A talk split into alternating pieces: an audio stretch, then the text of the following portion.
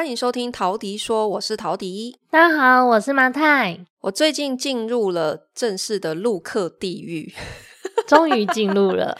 我现在正式开始录包租实战班的线上课程。为什么说它是地狱呢？因为老实说，我也不是第一次录线上课，可是这一次真的是痛苦指数爆表。原因在于呢，因为我以前好有看过我线上课程的同学就知道，我是。没有露脸的，就是我的实战班线上课程之前是没有露脸的，只有声音，然后是做画面 PPT 给大家看这样，所以那样子的录制状态，其实我是很 comfortable 的，就是很自在。可是现在因为找了专门的非常专业的拍摄团队来拍摄整个宣传片，包括课程，那你知道，就是跟拍戏一样，你的拍摄现场。呃，是一个专业的摄影棚的样子，然后有非常多的工作人员，我就整个缩了，你知道吗？可这一切的困难都是你自找的啊？对，我自找的，没有错。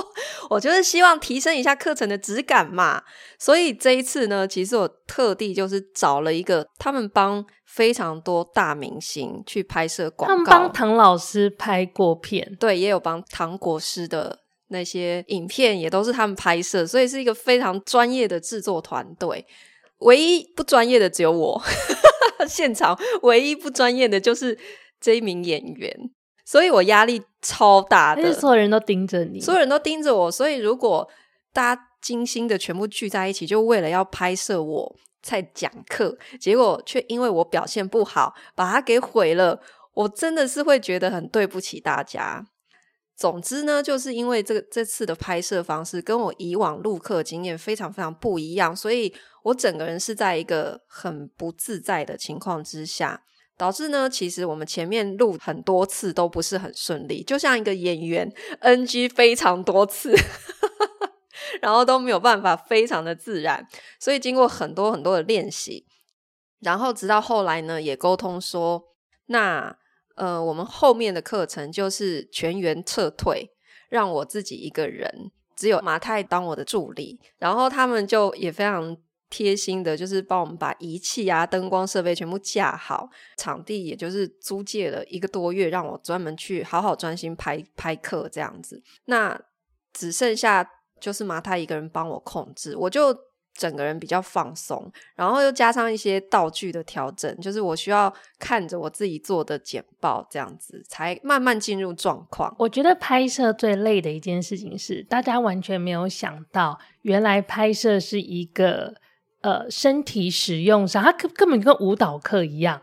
他是在教你怎么调整你的小肌肉，然后你的身体的使用要怎么样在镜头上的呈现是最好看。我现在真的可以体会演员真的非常的辛苦，你知道吗？因为我只是坐在那里讲课，可是你知道吗？因为他们一直在调整我的姿势，我只要稍微有一点歪，在镜头上就会非常的明显，所以他们对着我的人，他们在镜头的后面要一直给我就。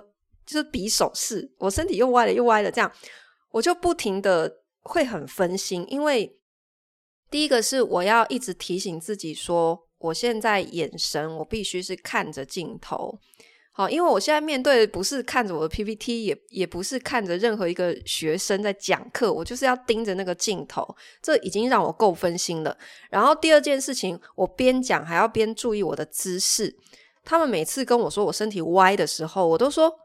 哎、欸，我觉得我自己是正的啊，可是在镜头上真的看起来都是歪的、欸。哎，就是经过了常年的使用身体不恰当 之后，其实我们每个人的身体都是歪的。才知道我身体这么歪，然后我就只好承认说不好意思，我就是一个脊椎不正的人。所以为了在镜头上看起来是正的，其实你的身体是不舒服的。我每天回去都腰酸背痛到不行，所以各位哈，如果你之后。有买我的课程，然后你再看线上课，你就要知道这一切背后都是非常辛苦的代价。为什么要情勒别人？傻眼呢？才有办法拍出来的好吗？那真的其实是哦，我真的觉得很累啦。因为我的线上课程，我的整个实战班，其实本来有承诺说七月就会开放报名，但是又一直 delay，原因还有一个波折，就是。其实我在找到这个专业的团队之前呢，我们已经曾经拍过一次了，对，结果全部砍掉重练，因为当时我我也是第一次，就是去找专业的拍摄团队，然后从脚本的重新企划开始，然后全部做设计嘛，包括我们的课程的宣传片这样。可是拍完之后的成果一打开，我真的吓到，那个画面是我的脸的妆是。很像是八零年代走出来的，就很像如花，整个是如花，就是鼻影超深，眼影超亮。然后我就说：“诶、欸，你们不是会调色吗？然后怎么会彩度这么高？”我们这里所有的人都被吓到。重点是那个拍摄团队，他们觉得是 OK 的，这才是最大的问题。所以其实也也是因为我们没有经验，所以我们连这些东西都没有事先沟通好。没有沟通好，然后我们我其实真的也是第一次，就不知道怎么样去评估一个适合的团队，嗯，应该是要要从哪一些点去评估。所以你又上了一个很贵的一堂课，超贵的，就是白花钱，然后又决定全部重拍，重新再换一个团队，所以就这样子又搞了多两个月的时间。所以其实我觉得这段日子以来，其实蛮挫折的。就是好像每天都在会有新的问题，然后解决完之后又有下一个关卡。我记得就是最近有一次刚好跟另外一间公司的，就是也算朋友聊天，然后他就问我说：“我做这一行啊，创业，觉得最什么事情让我最挫折？”嗯，我就说：“你自己是创业的人，你应该知道，我们每天都很挫折啊。”我们的人生就是挫折堆叠起来的啊，哪有什么一件事情是特别挫折？每天都很挫折啊，就是这些所有的小事情，你可能都会觉得，哎，怎么会这样？然后我好，而且不同阶段会有不同阶段的挫折。对，很多事情听起来虽然只是小事，可是它堆叠起来就会加大你的那个挫败感。对，然后其实我们今天。又经历了一个挫折，对，也是因为充满了挫折，然后我们才会想说：天啊，我们好需要被疗愈。我们决定开麦来录一集。没错，今天呢，本来我的工作安排是要进摄影棚，好好的录课，结果没想到呢，我一一进那个摄影棚，一开那个门，就听到阵阵的。念经的声音，就是巷子口的城隍庙。今天刚好是普渡，我就这么巧的，人家就是一年就这么一次中原普渡，我就刚好赶上了呢，我就挑了那个时间去，然后。我一打开门，我就超崩溃的。我想说，这怎么录啊？声音超清楚的。但是不要慌，我们当下呢没有到最绝望的时候，所以我们就立刻呢冲下去那个城隍庙那边，赶快问了工作人员说：“哎，请问一下，你们是活动到几点？因为他们总不可能二十四小时嘛。”对。所以我们问到一个时间点，然后我记得当时是四点半，然后我们问到说他们七点会结束。OK 啊，我们就是我们有大概两个半小时，我们做准备。对，因为那时候我看一下时间，嗯，四点半，好吧，那我就是先去化妆好了，嗯，然后稍微等一下，对，就大不了晚一点录这样。结果呢，就打开你的化妆包，我打开我的化妆包，粉底没带，睫毛夹没带，几乎妆就化不成了。最重要的粉底没带，我就问你要怎么画？好。没办法，我就开始收一收回家了，这样子。对，所以我们就就是我们就重新安排了我们的工作的 schedule，所以变成我们今天再来录 podcast。本来录 podcast 的工工作是明天，我们就这样子协调一下。那今天这样子想要分享的是说，其实，在当下你碰到这种不如就是不如预期的事情发生的时候，我相信很多人他会选择。愤怒就是会暴躁，然后那个情绪就会来。我觉得，如果是十年前的我，maybe 我我也还是会这样。我到这个礼拜都还是这样啊，我连叫不到计程车都会生气了。可我其实就是觉得，我那个就是好像这个叫不到计程车这件事情，平常我不会这么气。可我那一天就是，我就把我所有的碰到的小作者都累积在那个。也是因为那个来了 PMS。也是有可能，你不觉得我这个礼拜超容易因为叫，因为又又刚好下雨，我超容易因为什么计程车拒载我之类的事情，就突然火山爆发。可是我现在已经会，已经学会，就是面对这样子的事情的时候，因为你知道它是不可控的，所以你再怎么生气，再怎么焦虑都没有用。所以这个时候你只能转换自己的情绪，你要给自己多一点的弹性，你就赶快去策划你的 Plan B 吧。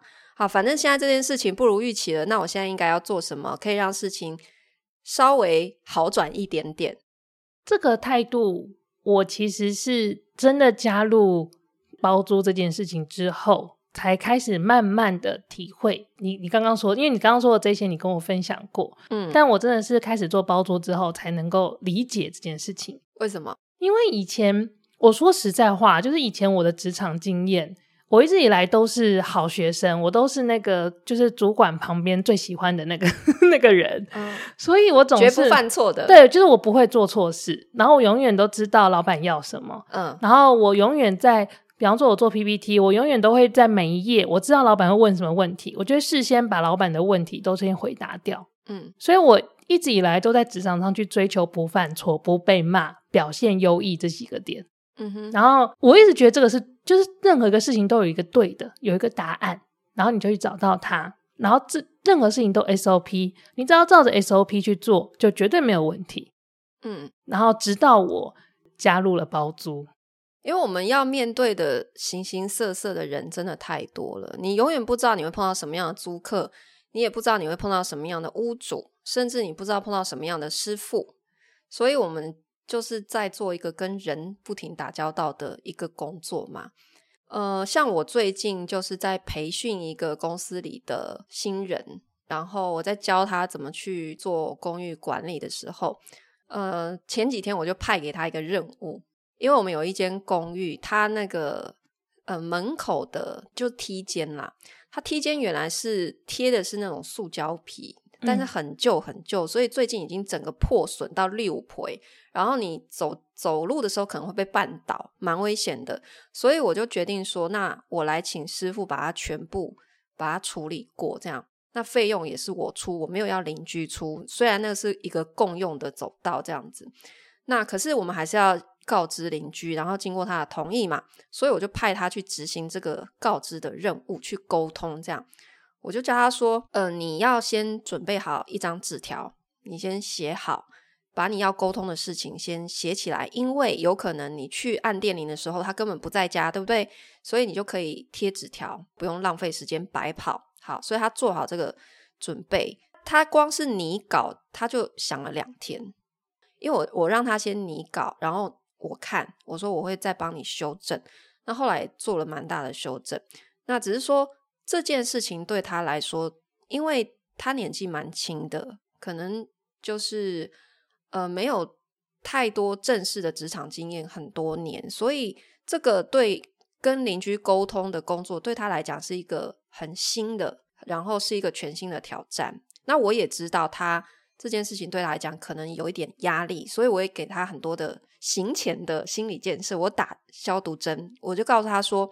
我告诉你，你去敲门的时候呢，如果他有来应门，好，那他就是一个不管你跟他说什么，他脸都会非常臭的阿姨。他甚至有可能连门都不开，只是站在里面跟你沟通，然后不管你跟他讲什么，他都嗯哦啊好，然后就砰把门关起来。但是你就知道他是这样子的人就好，你不要往心里去。所以我要先告诉你，你可能会面临这种状况。那对于一个你假设你的人生经历从来没有需要去跟一个陌生人打这种交道的时候，可能心里是会很害怕。老实说，我二十几岁的时候，你叫我做这件事情，我也会怕欸。我现在听你描述，我也会怕。你现在这种事还会怕哦？我觉得会啊，就是面对一个，真的现在很 anti social 欸。我二十几岁的时候，那个时候。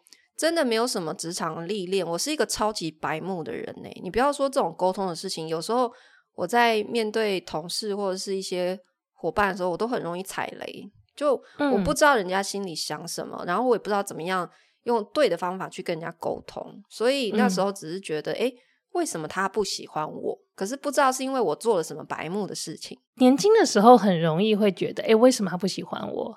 但其实有时候人家搞不好根本就没有。不喜欢你，他根本不知道你是谁。对，没错。其实很多时候，对方的情绪或是对方的态度都跟我们无关，可是我们会以为是我造成的。嗯、对，因为我是当下直接承受的，所以我会以为是我。造成了他现在这样的反应。对，像像我年轻的时候很白目，那当然是我造成的，没有错吧？对，可是我讲说，像我们公司的这个新人，他一个小美眉这种情况，嗯、我才会要先跟他打预防针，对，先去告诉他你可能会碰到什么样的状况。那这个人他有可能用很不好的态度对你，那你要知道这不是你的问题，是他本来就是这样子的人，这是他的问题。我觉得，因为我们做包租，它是跟居住有关的，它所以它其实跟一个人的生活是息息相关的。嗯，所以真的是做了包租之后，你才会发现一个人他在面对一个跟他生活息息相关的服务产业的时候，他真的会把他在生活里面所经历的一些他情绪里的垃圾，嗯，全部的透过这个出口，嗯，就是把那所有的垃圾全部推出来。所以很多时候那些情绪真的是跟我们无关。嗯、你这样讲，我就想到，嗯、呃，我前一阵子去上地产秘密课他们的 podcast，嗯，前几天播出了嘛，我刚好就去逛，看刚好看到那边的留言。好，你去海巡哦，我去巡一下，巡一下甜水，没有啦。然后就刚好真的有一个人留言是骂我的，嗯，他说陶迪买房凭什么出书？嗯。因为我当时分享的是我第一次买房的经验，然后那时候我们头期款都不够嘛，然后是用凑的，然后你从你的那个储蓄险到期解掉，然后我这边是孝亲费先拿来动用，他觉得这样子叫做靠老公啊，因为他他不知道我们是是就是同性嘛，好，然后再来就说孝亲费是靠父母。我心里就想说，这个人的到底逻辑是出了什么问题呢？孝亲费是我出的，喜安娜将这样子叫做靠父母，我真的看不懂。总之呢，他就是愤愤不平，觉得我凭什么出书，凭什么上这个节目，然后说自己买房。他说我这样子其实只是加大他们的相对剥夺感。我心里想说，增加你的相对剥夺感，到底是我出书这件事情呢，还是因为？我有买房，你没有买，所以你觉得有剥夺感呢？或是两件事情，或是两件事情都让他很不爽。对，因为他都没有达到，他就觉得你怎么可以达到？因为都没有出版社找他出书，因为他还没有开始写。对，所以我看到这个留言，我我也真的是 挺无语的。就是说，你看，这是一个例子啊，他其实也是反射自己的情绪，嗯，跟他的一个、嗯、一个心态，其实。跟我到底有什么关系？我买房了，嗯、我出书了，我有对不起你，是不是？所以你就你就由此可见，你根本不需要在意专民说什么，因为他的一言一行都是在反射他的状态。对，其实他反而是反射他自己是一个什么样心态的人。诶，那我。你要讲什么？我，我突然想到一件一个一个极端的状况，因为我们你刚刚那个尬笑是觉得我们在自己的节目骂别人节目里面的酸民很爽，是不是？我没有 说很爽，我想说也是啦，他应该不会寻到这边来。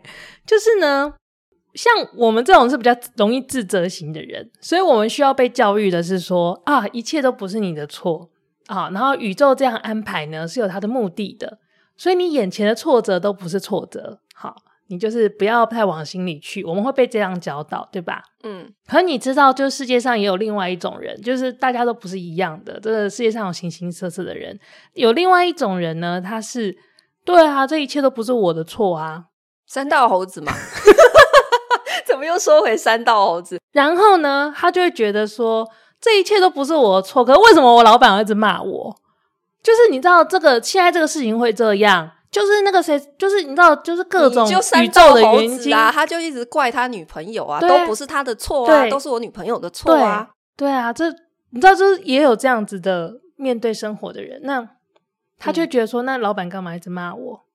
我也很委屈啊，因为你们都说这世界上不管发生什么困难，都是各种的机缘造成的嘛。我觉得，如果你真的是在职场里面这种情况哈，第一个你应该先看你老板是不是。他就只骂你，可他对其他人都是和颜悦色，然后他对外也是一个非常出色的企业家，可他偏偏只骂你。那我就是被针对他，他就是看我不爽啊。那你有没有想想过，maybe 是你根本不适合在现在的位置上呢？有可能哦。否则他为什么只骂你不骂别人呢？好，可是我讲的是第一种可能性。嗯，可是第二种可能性是，老板觉得你可以教，他觉得你有救，所以他愿意教你，所以他才骂你。你想哦，如果他今天觉得你没救，孺子不可教也，他干嘛浪费时间、浪费情绪在骂你？我讲没有没有一个老板是喜欢发脾气，因为发脾气是一个很浪费、很浪费力气的事情。他如果今天真的觉得跟你讲什么，反正也于事无补的话，他就是冷处理你就好了，对不对？嗯，他干嘛花力气骂你？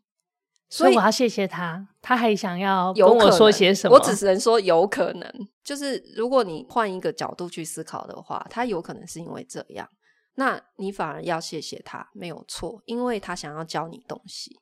那当然。嗯也不排除有一些老板，他真的就是情绪管理有问题啦。嗯、可是情绪有有问题，呃，情绪管理有问题的老板，通常他也不会针对你啊，他一定是每个人都骂啊。嗯，那这时候其实就是你要自己去判断，你还要不要继续待在这样子的公司里面？嗯，对啊。其实我觉得从前几集我们讨论到现在啊，我们其实一直在讲，重复在讲一个观念，就是其实犯错真的是再正常不过的事情。就是不要害怕犯错，嗯，但我觉得要避免的是，就是你已经犯过的错不要再犯，嗯，一直去做一样的事情，或者是你去尝试一样的方法，然后你期待得到不一样的结果，在实验里面也会觉得你这样子很傻。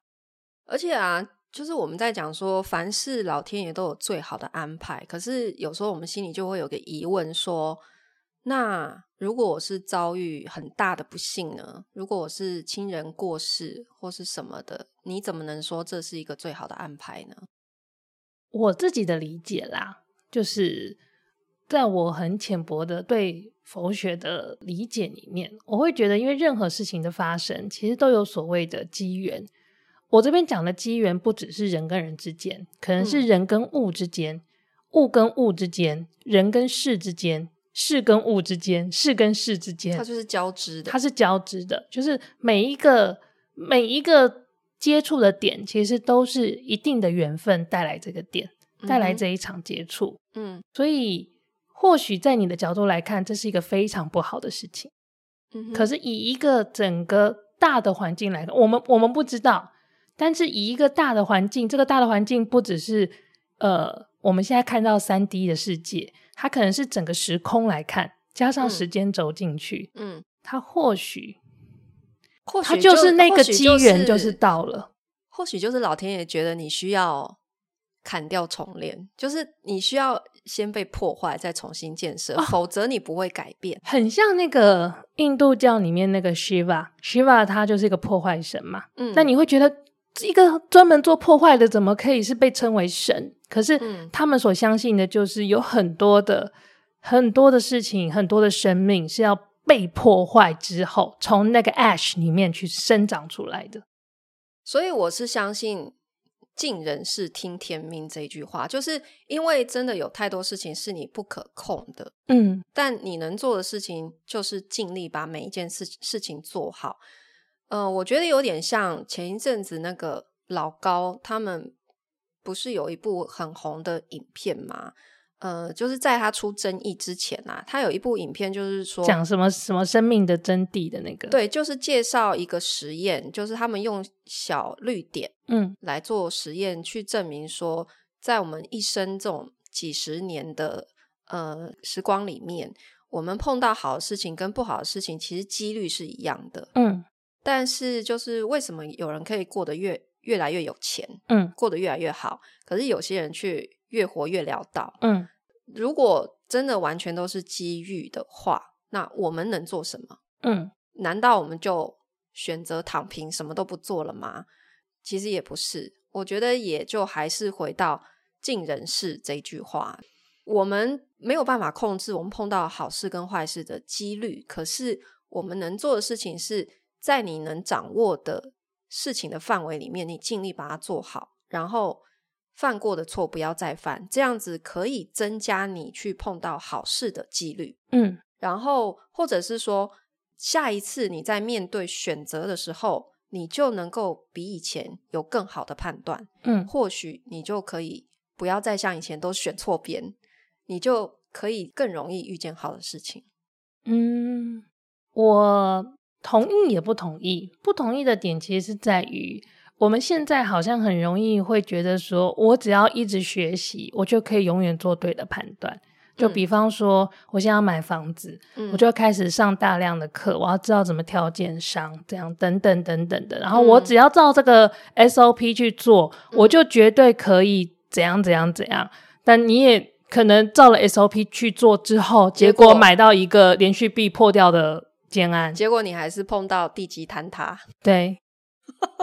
就是 you never know 啊，有些事情就是会发生，所以我我当然可以理解说，你要累积好你的资本，然后让你就是像我们之前所谈的，在这一路以来，你要去累积资本，让你在面对挫折的时候，你有办法可以东山再起。比方说，你今天翻到机会或命运，一打开那个命运，就是你要损失百分之五十的。资产好了，假设是这样。那如果你今天你的你累积的资产数已经够多了，即使损失百分之五十，你还是有办法东山再起。嗯，就你还是要去维持那个自己可以持续的去往前奋斗的那个能量。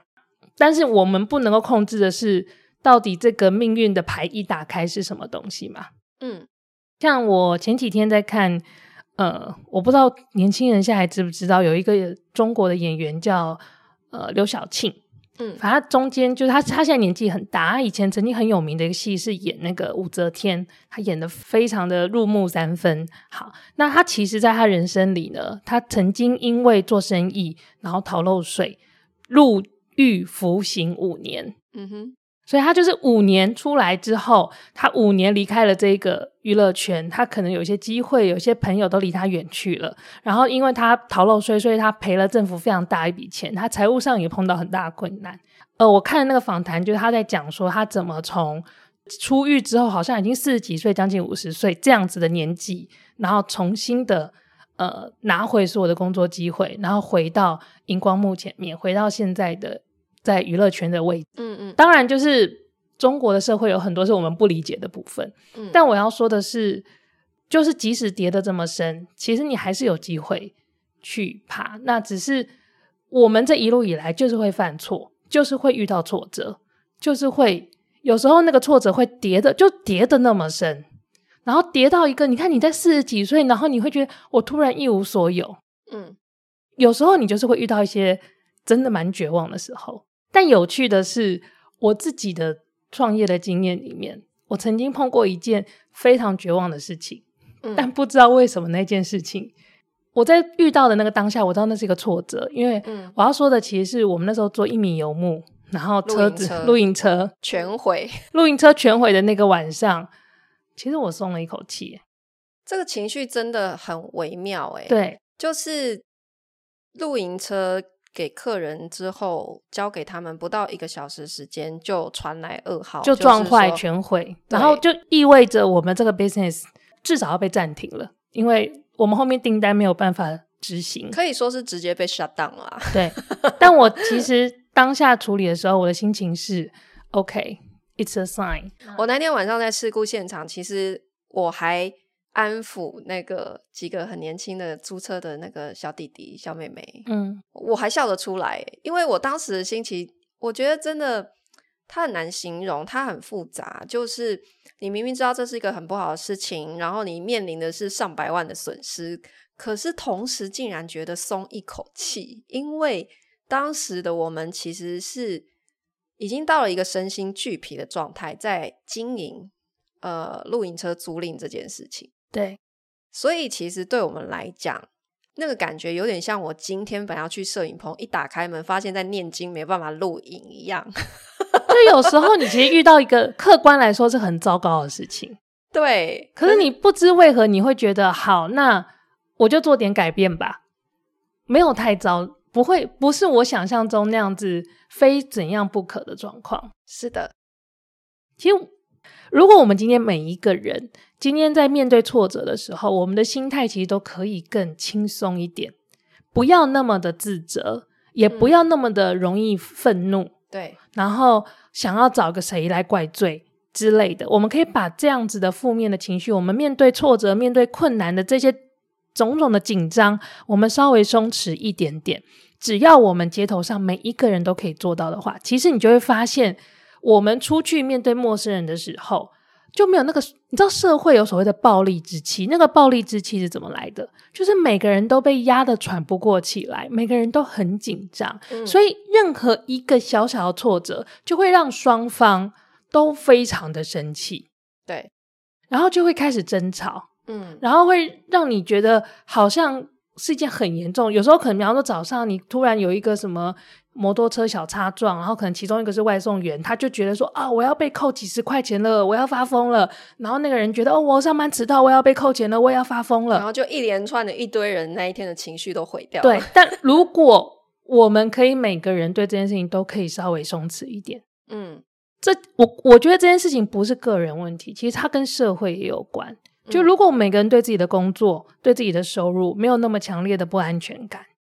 我们表现出来作为一个个体，我们就可以不要那么的被压迫。嗯，这听起来很小，它也可以很大，但是它最终浓缩出来的是，我今天一早走在街头，我到底感受到社会是什么？我们的影响力很有限。我其实很期待的是，我今天走在这个街头，我我再也不会因为计程车突然弃我的单。